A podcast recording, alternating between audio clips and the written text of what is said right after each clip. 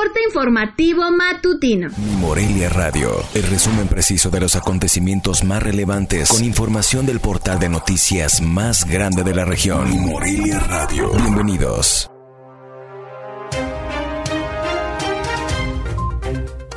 En el 21 de julio de 2020, estas son las noticias más relevantes.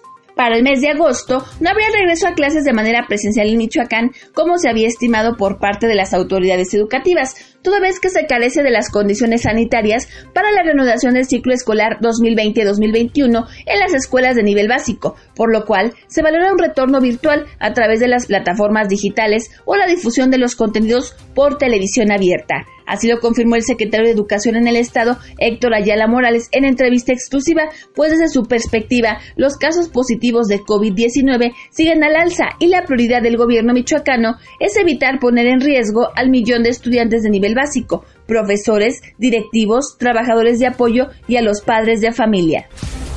Debido a las lluvias registradas en las últimas horas, los drenes de los ríos en Morelia se encuentran al 35% de su capacidad. Sin embargo, no hay registro de afectaciones, informó el coordinador de Protección Civil y Bomberos, Rogelio Rangel Reguera. El funcionario local informó que de acuerdo a la supervisión realizada en el municipio, hasta el momento no hay riesgo de inundaciones. No obstante, hizo un llamado a la población para que tome las precauciones necesarias, sobre todo al momento de conducir vehículos.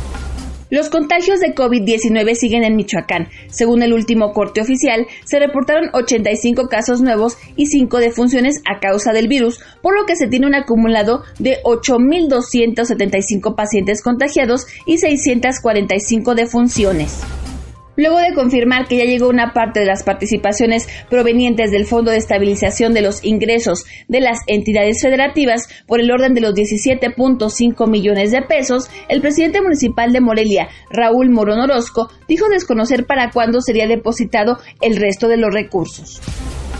Durante el operativo sanitario implementado por la Secretaría de Salud de Michoacán para comprobar el cumplimiento de las medidas preventivas dispuestas para la nueva convivencia por COVID-19, 623 establecimientos fueron verificados en Morelia. A través de la Comisión Estatal de Protección contra Riesgos Sanitarios, en apoyo de la Guardia Nacional, Policía Municipal e inspectores del Ayuntamiento, fueron visitados 336 establecimientos esenciales y 287 no esenciales. De estos últimos, 23 fueron centros nocturnos y bares.